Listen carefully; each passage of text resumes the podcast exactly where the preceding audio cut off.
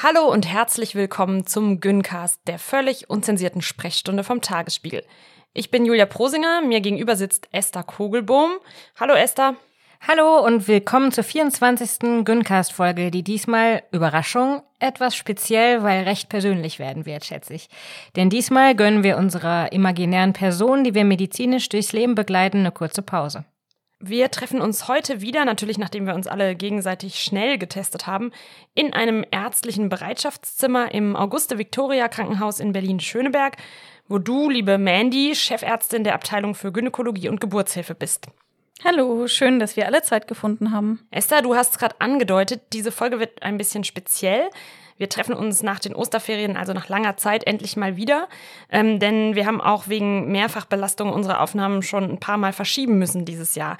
Heute soll es um Mütter und sich kümmernde Menschen in der Pandemie gehen.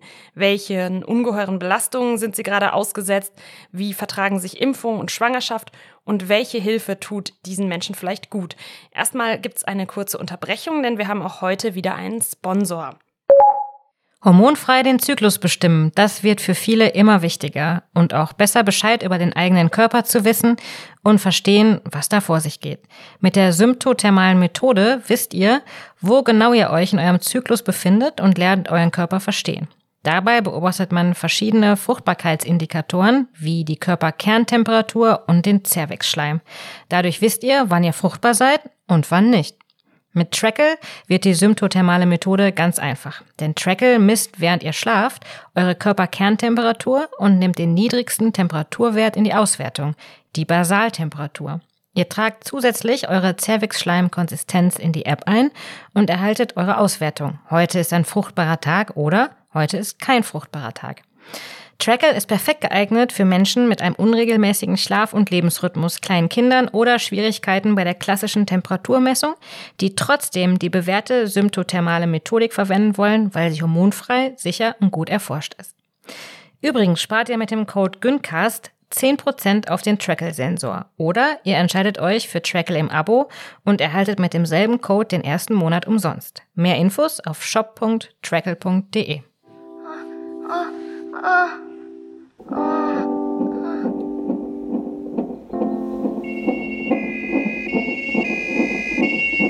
Chefin, bitte in OP.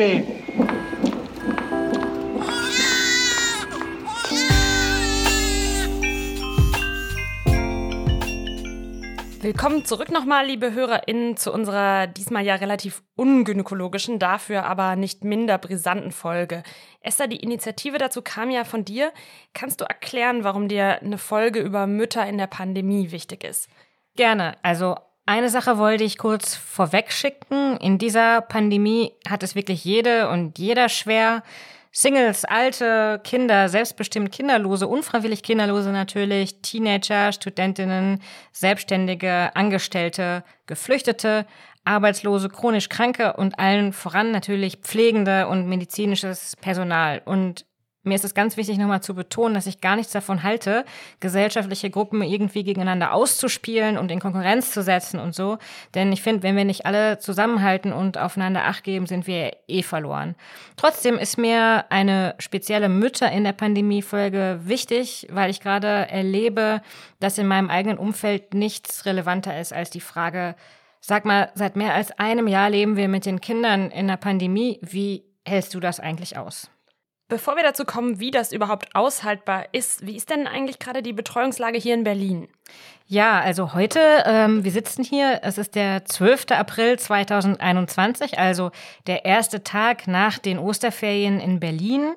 Äh, die Berliner Kitas, also die Kindertagesstätten, sind eigentlich geschlossen, bieten aber verschiedene Formen der Notbetreuung für die Kinder von systemrelevanten Eltern und Alleinerziehenden an, sowie VorschülerInnen. Also zum Beispiel arbeiten Mama oder Papa in der Düngemittelindustrie, ist sie Podologin, Werttransportfahrerin, Kanalreinigerin oder Jägerin, darf die Mutter ihre Kinder schicken, ist sie jedoch Grafikerin, Landschaftsarchitektin, Historikerin oder Friseurin, darf sie ihre Kinder nicht in die Kita schicken. Und wo lese ich jetzt nach, ob ich systemrelevant bin oder nicht? Ja, diese Liste wird immer mit Spannung erwartet. Äh, die kann man sich runterladen auf der äh, Senatsseite. Die ist 28 Seiten lang, ist ein dickes PDF und jede Kita löst die Betreuung anders. Manche bieten Halbwochenbetreuung an, manche tageweise im Wechsel. Und Grundschülerinnen sind heute entweder im sogenannten Homeschooling oder wenn es ein Wechselmodell gibt, dann in den Klassenräumen.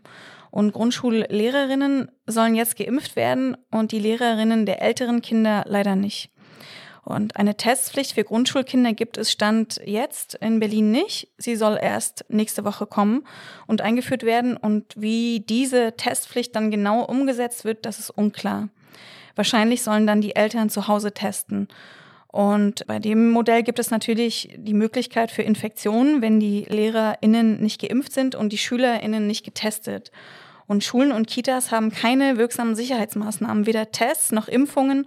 Und das Einzige, was einfällt, ist Schulen und Kitas zu schließen. Also nicht besonders intelligent, finde ich, nach einem Jahr Pandemie. Und die Zahl der infizierten Patientinnen steigt, also ist noch nicht so hoch wie bei der zweiten Welle, aber bei der Intensivauslastung sind wir auf dem Höchststand. Und das liegt auch daran, dass der Altersdurchschnitt der Infizierten sinkt, weil die Alten ja jetzt geimpft sind.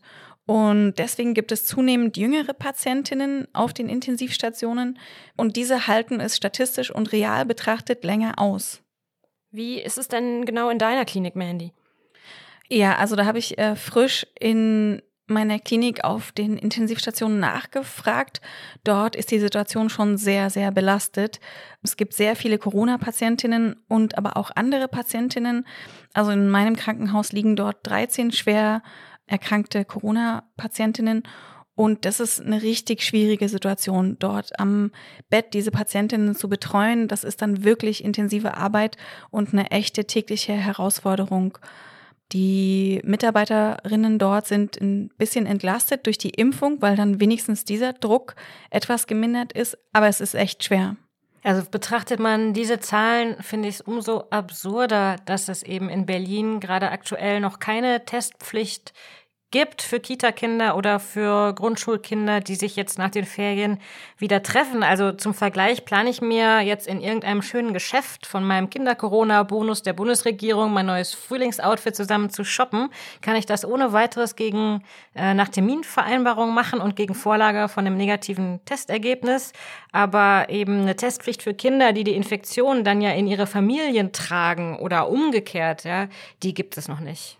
Mandy, du bist ja Mutter von fünf Kindern zwischen drei und 13 Jahren ähm, und dein Beruf steht natürlich völlig zu Recht auf der Liste der Systemrelevanten. Wie werden deine Kinder denn jetzt gerade betreut? Ja, also die zwei Kleinen sind in der Kita und die Kita, die war nur wenige Tage geschlossen im letzten Jahr. Das, das finde ich ist ein Wunder. Und die Kita, die die beiden betreut, äh, die ist wahrscheinlich auch der Grund, warum ich noch nicht komplett verrückt geworden bin, weil die sehr verlässlich und äh, sehr gut halt äh, sich um diese Kinder kümmern. Und die drei Großen, die sind Klasse 5 bis 8 und die sind im Homeschooling, zum Teil per Wechselmodell. Und da ich die Notbetreuung zum einen nicht so gut organisieren kann und zum anderen auch nicht als Betreuung empfinde, sondern mehr so als Aufbewahrung, habe ich mich dagegen entschieden. Also die technischen Voraussetzungen für diesen Online-Unterricht, den die Kinder ja auch machen müssen, die sind dort einfach nicht gut vorhanden. Und deswegen sind also zwei Schulkinder im Wechselmodell, also gehen wochenweise in die Schule. Und der Große, der war aber seit vier Monaten nicht in der Schule.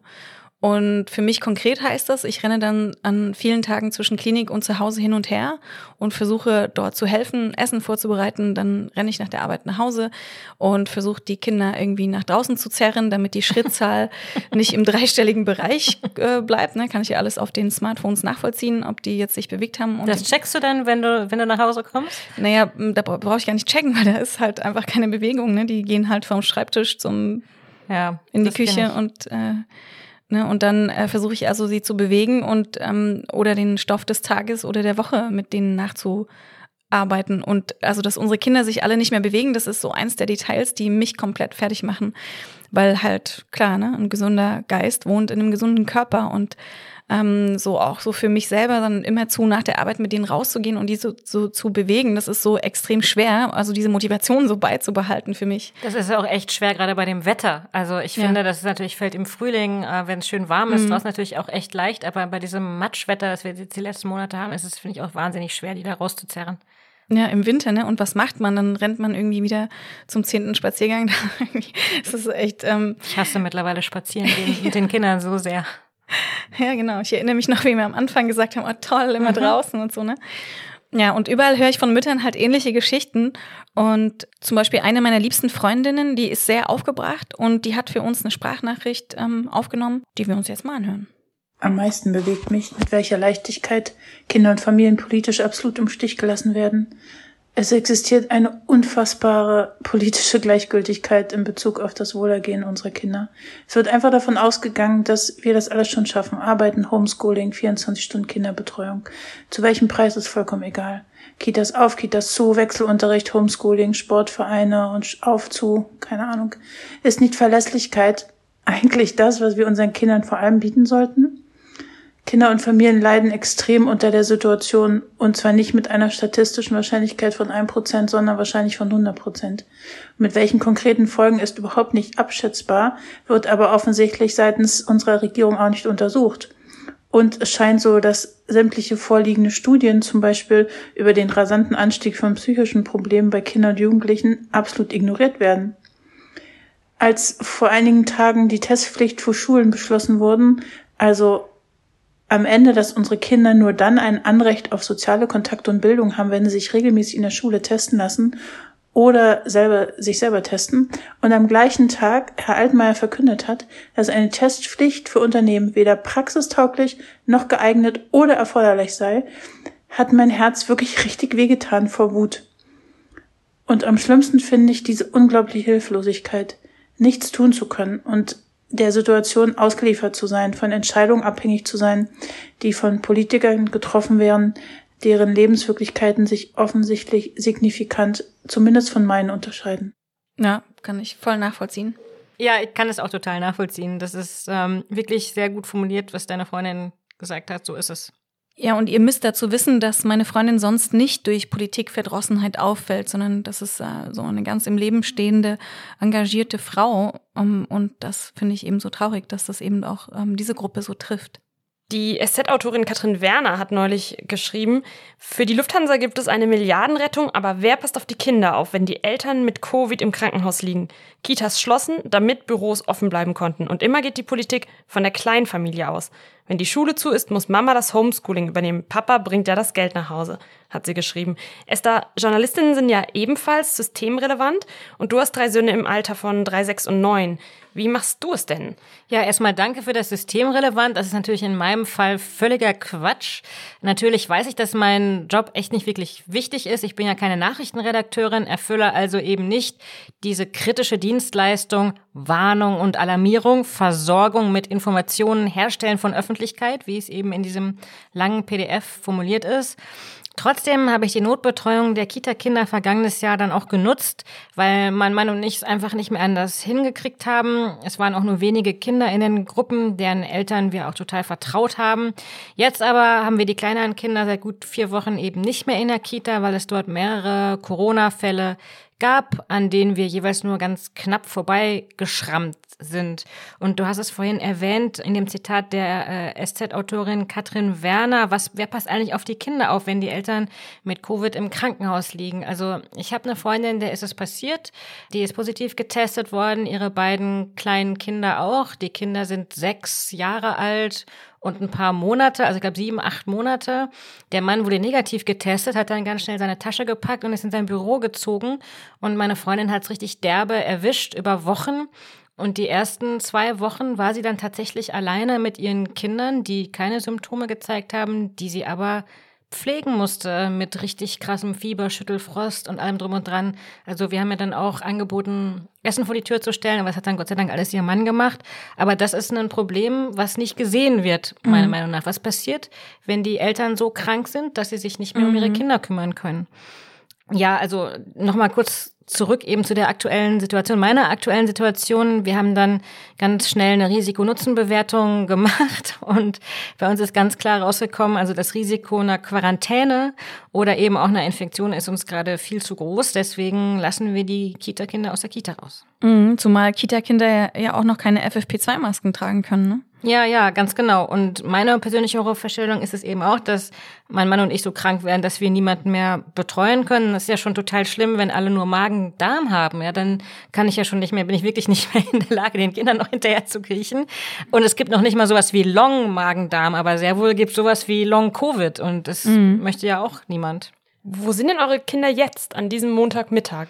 Ja, also ich hoffe bei meinem Partner, der hat heute so einen Kinderkrankentag genommen und ab morgen habe ich dann nicht mehr anders mir zu helfen gewusst, als zwei Wochen Urlaub zu nehmen.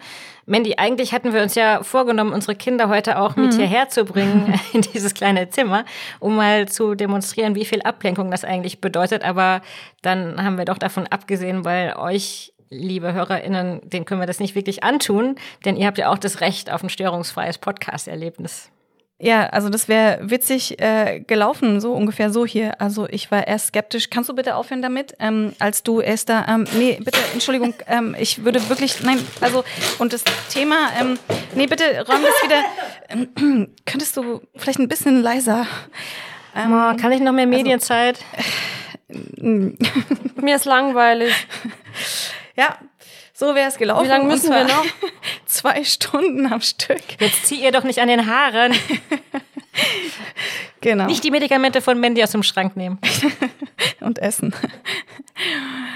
Also, ähm, nein, aber ich war wirklich erst skeptisch, als du Esther den Folgentitel und das Thema vorgeschlagen hast, weil in meinem Alltag, da erlebe ich schon so progredient, äh, dass es jetzt mittlerweile irgendwie gar keinen mehr richtig interessiert, ob und wie ich klarkomme. Und ich will und soll ja Gesundheitsversorgung auf hohem Niveau praktizieren. Aber es gibt für mich keine Strukturen, die nicht auf Kosten meiner Familie funktioniert. Also meine Familie und meine Kinder sind die Leidtragenden und meine Nerven sind ziemlich runtergerottet. Also und auch mein Verständnis für Familienpolitik. Und daher danke, Esther, dass du so insistiert hast. Und bei der Vorbereitung ist mir dann wieder klar geworden, dass es ja vielen anderen auch so geht und sie haben keine Stimme und werden nicht gehört. Und wenn man dann fragt, dann sagen sie, dass sie 24 Stunden am Tag, sieben Tage die Woche die Kinder betreuen und dass sie diese vertiefende Ungerechtigkeit fühlen und die tiefen Bildungslücken, die auch entstehen bei den Kindern und die Mütter, die halt alles rocken. Hier im Gyncast haben wir es ja immer sehr gerne evidenzbasiert. Mhm. Mandy, hast du dazu denn auch Studien gefunden? Ja, also das ist auch evidenzbasiert unterlegt. Also Wissenschaftlerinnen publizieren weniger. Und diese ganzen Arbeitszeitreduktionen, die betreffen halt vor allem Frauen, die die Care-Arbeit machen und dann einen Sprung zurück in die 50er Jahre, 50er ähm, gemacht haben. Und also die ganze Gleichberechtigung, die ist halt um Jahre ähm, zurückgeworfen. Und wer da Interesse hat, der kann nachlesen in dem extrem interessanten Report on Gender Equality der EU 2021. Und ähm, das ist eine, ein Statement äh, über so knapp 70 Seiten, ähm, super interessant. Und da steht eben auch drin, die Covid-19-Pandemie hat Frauen unproportional stärker getroffen als Männer. Und es gibt sehr viel Evidenz, dass die hart gewonnenen Errungenschaften der letzten Jahre zurückgeworfen wurden durch diese Pandemie. Und die EU hat eigentlich für die Jahre 2020 bis 2025 so eine Strategie für Geschlechtergerechtigkeit. Und sie sagt, dass ähm, Geschlechtergerechtigkeit eine, eine Notwendigkeit ist für eine prosperierende und resiliente und auch faire Gesellschaft. Und Ursula von der Leyen sagt, äh, wir können unser volles Potenzial nur erreichen, wenn wir all unser Talent und unsere Diversität nutzen. Und nur die Hälfte der Bevölkerung oder die Hälfte der Ideen zu nutzen, das ist einfach nicht gut genug. Ja, Ursula von der Leyen kann sich bestimmt auch gut vorstellen, was das bedeutet hätte, ihre sieben Kinder ähm, in dieser Zeit zu Hause zu haben. Deswegen vielleicht an dieser Stelle nochmal ganz grundsätzlich klarstellen, was oft zu kurz kommt, nämlich dass es einfach nicht möglich ist, konzentriert einer Erwerbstätigkeit im Homeoffice nachzugehen hm. und dann gleichzeitig eines oder sogar mehrere Kleinkinder zu betreuen. Esther, du hast ja neulich zusammen mit ähm, unserem Kollegen Marius Buhl einen Psychiater interviewt, der heißt Bastian Willenborg und leitet eine Privatklinik. Und ihr habt den gefragt, was macht es mit dem Gehirn, wenn ich gleichzeitig beim Bruchrechnen helfe, das kleine Kind bespiele, einen Kollegen vertröste und an Fischstäbchen denke? Und er hat dann geantwortet, äh, das klappt nicht, man darf nicht mehr von sich erwarten, als möglich ist. Akzeptieren Sie, dass Sie während einer Pandemie nicht den gleichen Output wie davor haben werden. Der Tag verlängert sich ja nicht und Arbeitsverdichtung geht nur kurzfristig. Es ist in Ordnung, den schulischen Wochenplan nicht zu schaffen. Wichtiger ist, dass wir gesund durch diese Zeit kommen. War das auch der Kollege, der im Interview gesagt hat, meine Frau macht zu 95 Prozent das Homeschooling? ja, ja, ganz genau. Aber für ihn spricht, dass er im Gegensatz zu vielen anderen eben auch Arbeitgeber wenigstens ein Problembewusstsein hat. Hm. Okay. Ähm, und dann haben wir euch, liebe HörerInnen, bei Instagram diese Frage einfach mal gestellt. Wie macht ihr das mit den Kindern?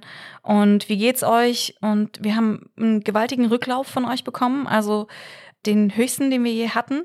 Also vielen, vielen Dank dafür, dass ihr euch Gehör verschafft habt und ähm, diese Geschichten mit uns geteilt habt. Wir haben auch ähm, jede einzelne Antwort gelesen und dann in diese Folge auch eingeflochten. Denn meiner Erfahrung nach ist es so, dass Mütter und sorgetragende Personen zu denjenigen zählen, die sich gerade am allerwenigsten Gehör verschaffen können. Also sie haben einfach zu viel zu tun. Warum reden wir eigentlich nicht von Eltern, sondern von Müttern? Jedenfalls haben wir das auf Instagram getan und einige HörerInnen haben uns auch gefragt, warum wir uns so auf Mütter fokussieren. Mhm. Also da gibt es eine sehr interessante Initiative, Equal Care Day.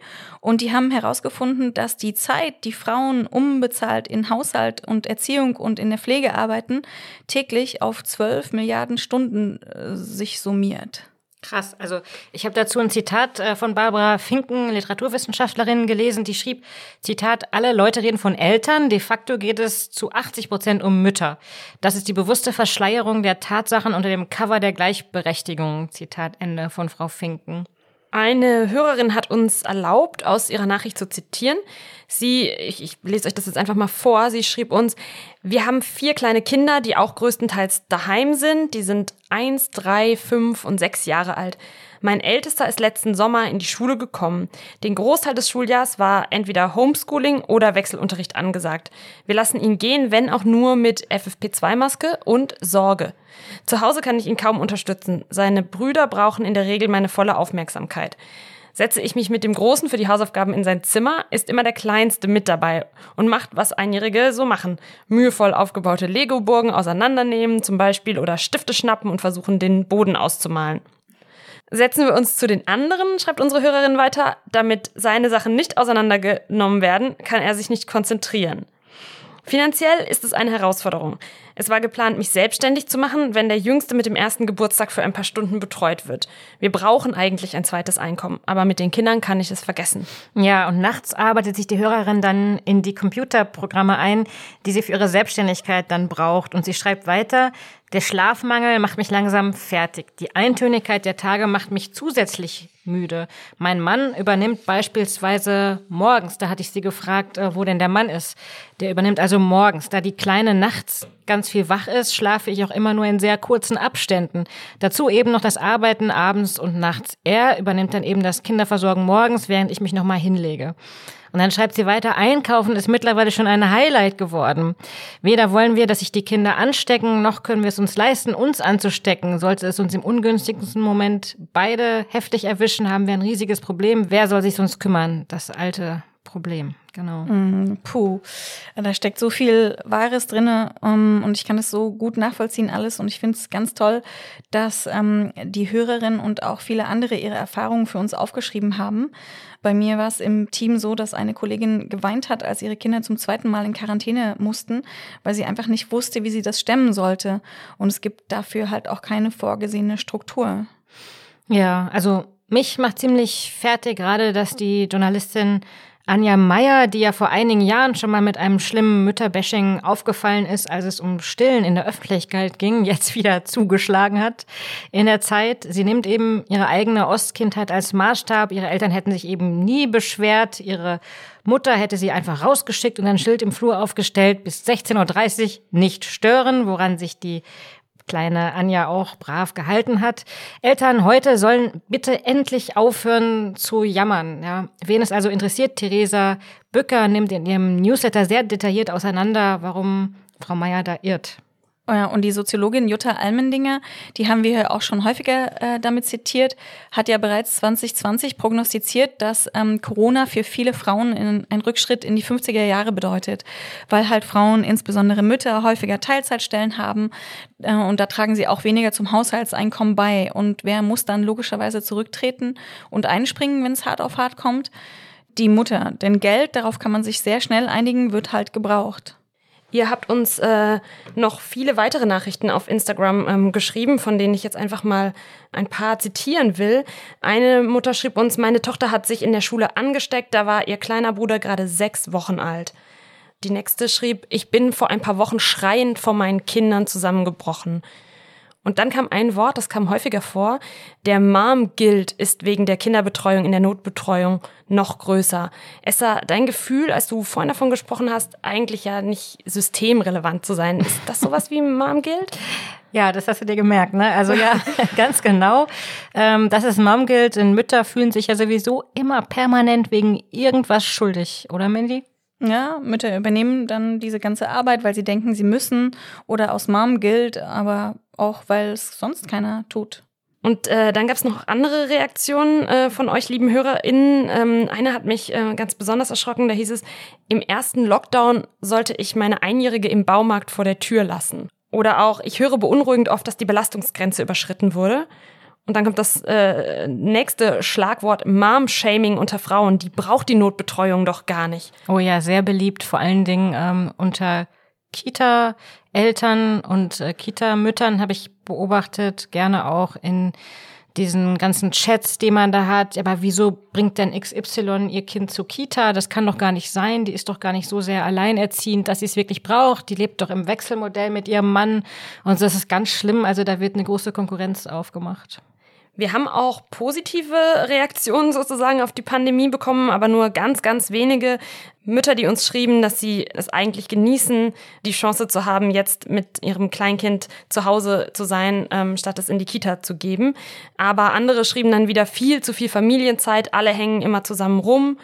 Eine schrieb uns, ich bin Risikogruppenmutter, darf also zwischen Burnout und Infektion wählen.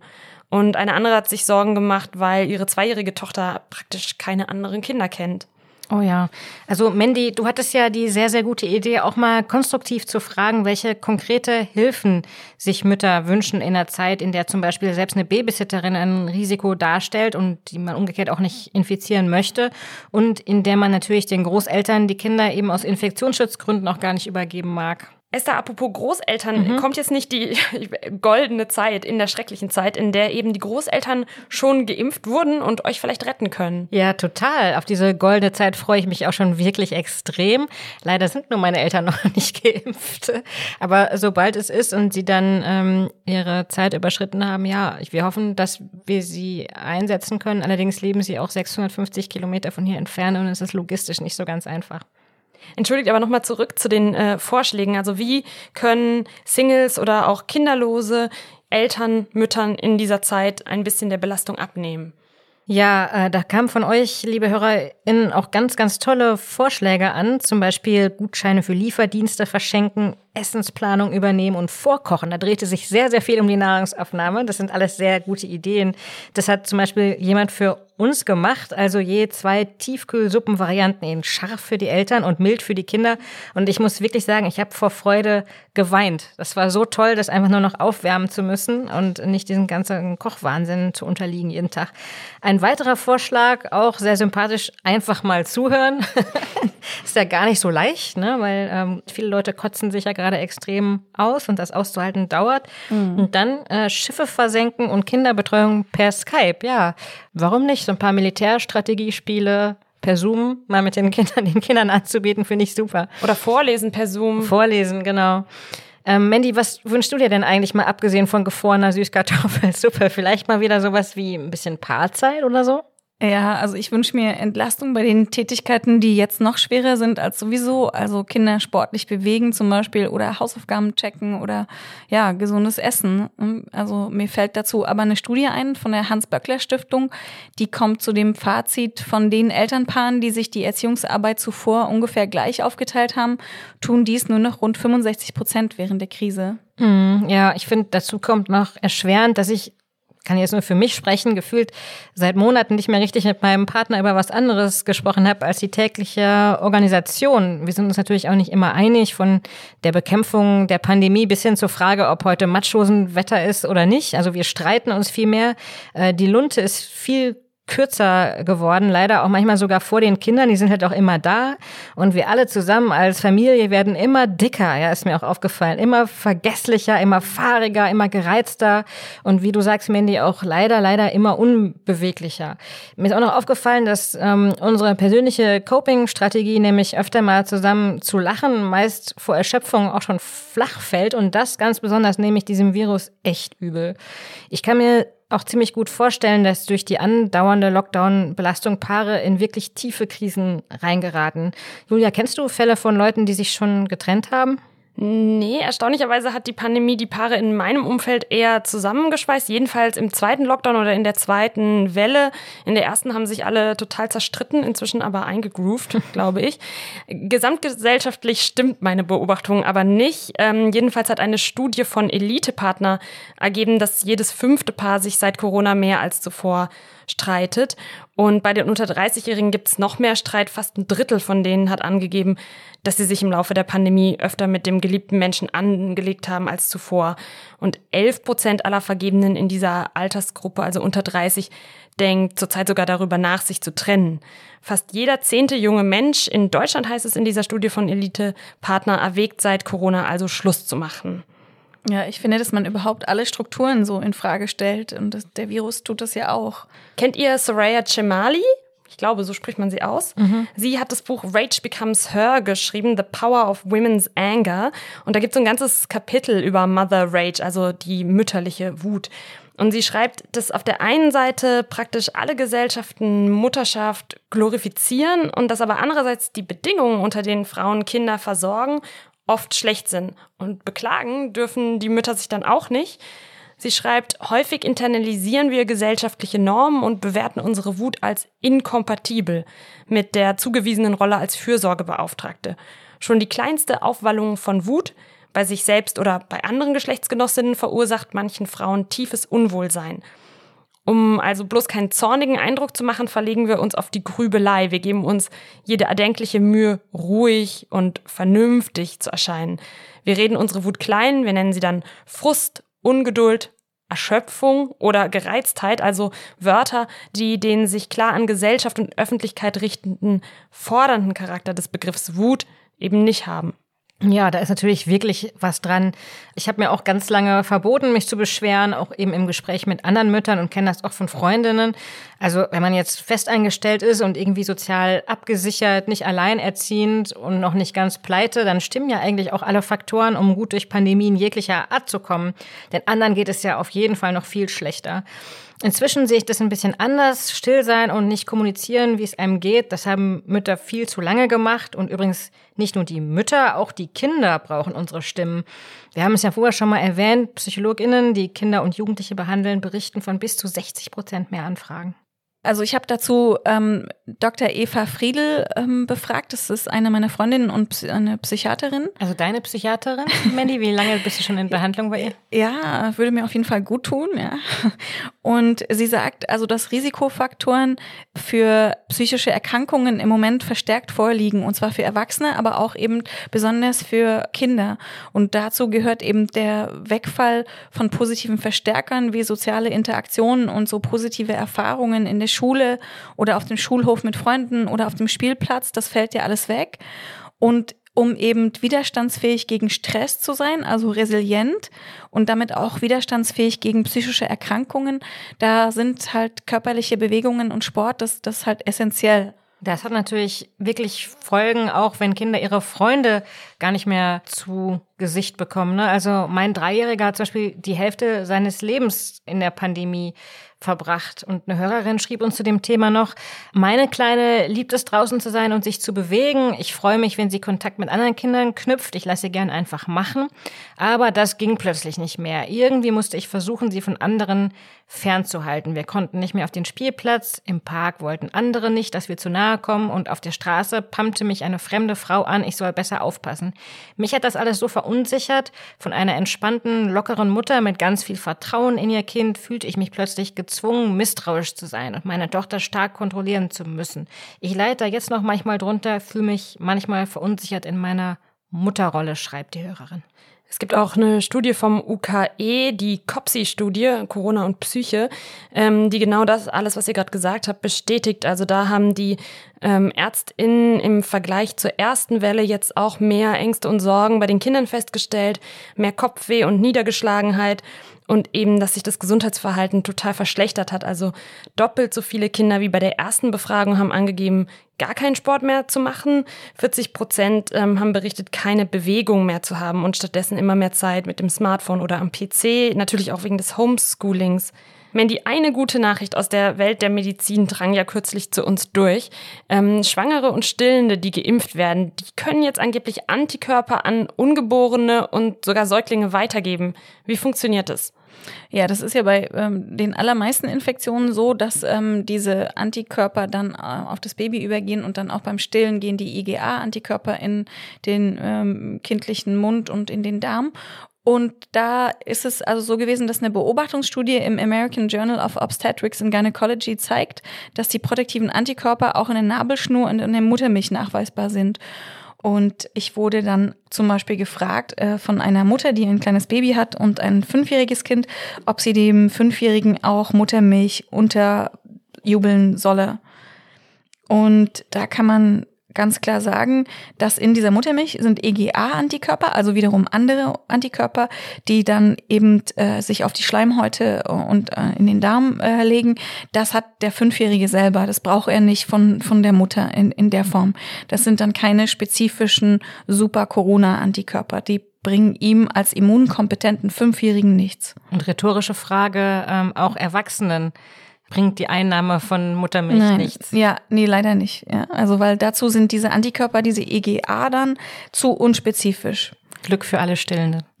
Müssen Muttermilch nicht teilen jetzt.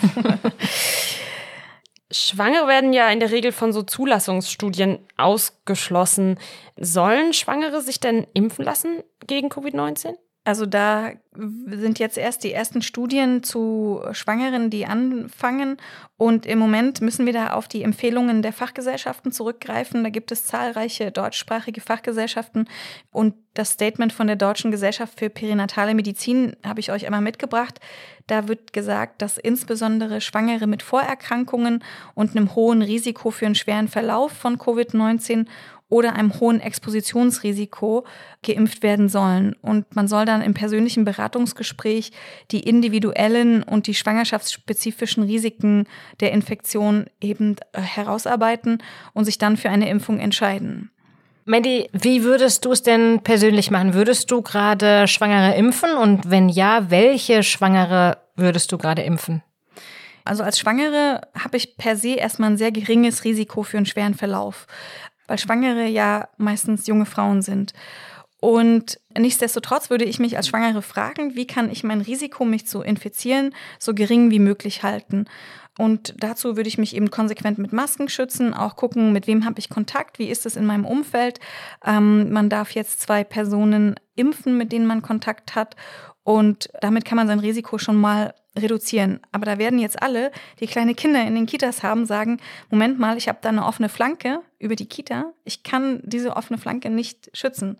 Und was mache ich da? Und das ist dann wiederum eine Frau, die dann vielleicht wirklich geimpft gehört und besonders, wenn sie noch Zusatzfaktoren hat wie Adipositas oder Diabetes oder Bluthochdruck, dann würde man mit ihr äh, besprechen, dass eine Impfung äh, sinnvoll ist.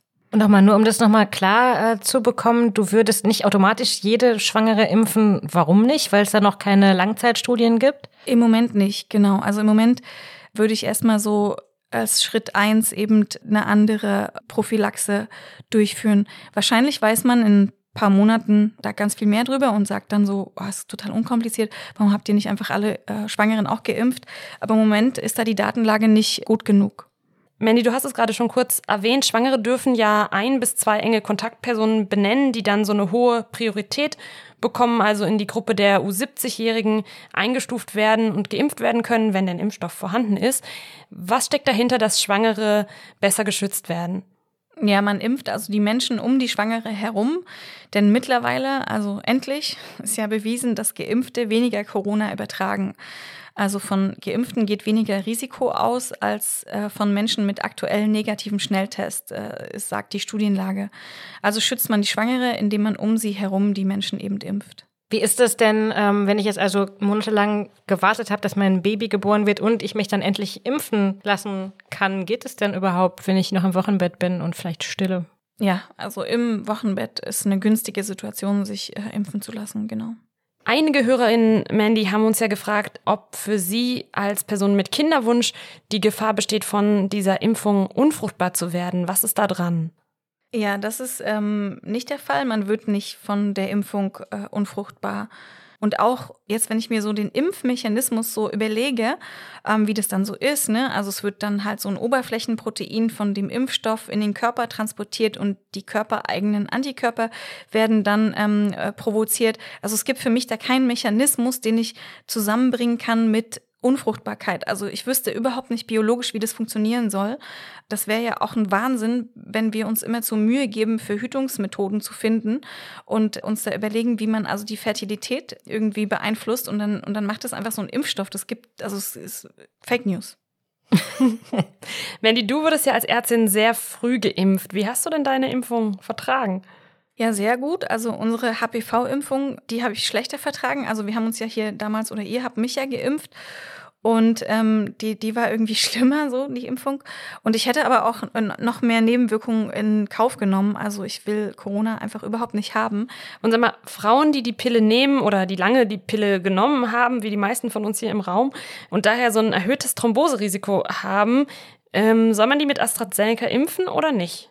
Ja, impfen. Also weil der Nutzen viel höher ist als das Risiko. Und da hat Frau Professor Brigitte Schwarzer-Daum aus der klinischen Pharmakologie der Uni Wien gesagt, dass es keinen Zusammenhang gäbe zwischen Impfung und Pillengabe und Thrombose. Also klassische Risikofaktoren wie Pille oder Übergewicht spielen bei dem Impfstoff nach heutigem Kenntnisstand überhaupt gar keine Rolle, sagt auch äh, Professor Johannes Oldenburg. Das ist der Vorstandsvorsitzende der Gesellschaft für Thrombose und Hämostaseforschung. Und man muss sich das so vorstellen, der AstraZeneca-Impfstoff hat als seltene Nebenwirkung Thrombosen und darunter unter diesen Thrombosen eben auch die gefürchtete Sinusvenenthrombose. Und nochmal so ganz ins Detail geguckt, das ist vergleichbar wie die HIT, also die Heparin-induzierte Thrombozytopenie. Also die Betroffenen, die entwickeln Antikörper gegen ihre eigenen Thrombozyten, also ihre Blutplättchen, und diese aggregieren dann, also tun sich zusammen und bilden Thrombosen. So ist es bei dieser AstraZeneca-induzierten Thrombose. Und das passierte bei jungen Frauen öfter, also insgesamt aber ganz, ganz selten. Aber wenn, dann bei jüngeren Frauen. Und da hatte man dann sofort die Pille im Verdacht, die ja eben auch Thrombosen verursacht, aber über einen ganz anderen Mechanismus. Also gibt es da überhaupt keinen Zusammenhang. Und daher eben auch bei jungen Frauen, die die Pille nehmen, die Empfehlung zu impfen. Man würde nur Menschen äh, nicht mit AstraZeneca impfen, die schon einmal eine Sinusvenenthrombose hatten und Menschen, die schon einmal diese HIT hatten, also diese Heparin-induzierte Thrombozytopenie, das, was wir gerade beschrieben haben. Und alle anderen würde man impfen. Eine Erkenntnis, die offensichtlich noch nicht bis nach Berlin vorgedrungen ist. Vielleicht sollten wir einfach mal Frau äh, Professor Brigitte Schwarzer-Daumen einladen, dass sie diese Nachricht auch in Berlin verbreitet. Ja, genau. So, ihr Lieben, das war's mit dieser atypischen Güncast-Folge und in zwei Wochen hören wir uns hier wieder mit äh, einer ganz besonderen Folge. Es wird nämlich äh, unser einjähriges Jubiläum gefeiert und dazu haben wir drei äh, ganz besondere Menschen eingeladen, äh, mit uns zu sprechen, nämlich unsere Mütter. Ohne die das alles hier gar nicht möglich wäre, logischerweise. Und es wird unsere 25. Güncast-Folge, die große Gala. Zieht euch festlich an. Aber Moment, wir setzen doch nicht alle Güncast-Gesetze außer Kraft. Also ich habe euch auch heute noch was mitgebracht. Ich wusste zwar nicht, dass es Güncast-Gesetze gibt, aber umso besser. Bitteschön, da kommt der Korb Der mit dem Korb. OP-Klamotten und ihr müsst was rausnehmen Die Julia fast und rein. sagen, was da drin ist. Es sind äh, Pergamentrollen, ein Ausdruck. Ah, das ist eine Schrift des Bündnisses für Medizinstudierende Eltern. Sehe ich das richtig? Und drüber steht Schutzschirm für die ExamenskandidatInnen der Medizin. Mandy, was ist das? Ja, genau. Also ich habe euch mitgebracht einen offenen Brief des Bündnis Medizinstudierende Eltern über das Projekt Freundili und die AG Pro Medikits der FSI Charité. Und ich konnte dazu mit Julia Pecker äh, sprechen, die ist Mitbegründerin des Bündnis Medizinstudierende Eltern. Und der offene Brief, der, den ich hier dabei habe, den kann man bei Open Petition unterschreiben. Und Julia Pecker selber hat drei Kinder, ist Medizinstudentin und schreibt ab morgen über drei Tage das äh, Staatsexamen, das zweite. Und ihre Kinder sind zwischen 18 Monaten und neun Jahren. Und ihr Mann hat Urlaub genommen, äh, um ihr Lernen für einen Monat zu kompensieren. Und das ist einfach, also ich erinnere mich an meinen einen eigenen Staatsexaminar, das ist einfach so, so schwierig. Und ähm, in diesem offenen Brief wird formuliert, was helfen würde diesen Examenskandidatinnen und diesen Medizinstudentinnen. Und das wäre super, wenn wir das alle unterschreiben. Also ich habe auch schon unterschrieben und da bei Open Petition ähm, kann man den offenen Brief des Bündnis Medizinstudierende Eltern finden. Wenn aber doch Julia jetzt ab morgen schon schreibt, hilft es ihr dann überhaupt noch was, wenn wir ja. heute gleich nach der Aufnahme auch, unterschreiben? ja, auch hinterher kann man da eben noch Strukturen finden, um die Eltern, die dann eben sagen, okay, diese Lernphase, die, die war nichts, die konnte ich so nicht abdecken. Mein Kind war in Quarantäne oder ähm, die Kita war zu, so es ging halt überhaupt nicht für mich zu organisieren. Dann kann man es auch hinterher noch äh, strukturell beeinflussen. So oder so wünschen wir allen Medizinstudierenden, die ab morgen Examina schreiben, mhm. viel Glück. Mandy, vielen Dank für deine wertvolle Zeit heute. Danke auch dir, lieber Markus Lücker, für die wie immer brillante Aufnahmeleitung. Bleibt gesund, seid selbstfürsorglich, behaltet die Nerven und wir freuen uns sehr über euer Feedback an güncast.tagesspiegel.de und über Instagram. Und in zwei Wochen hören wir uns dann wieder zusammen mit unseren Müttern. Tschüss! Tschüss! Tschüss!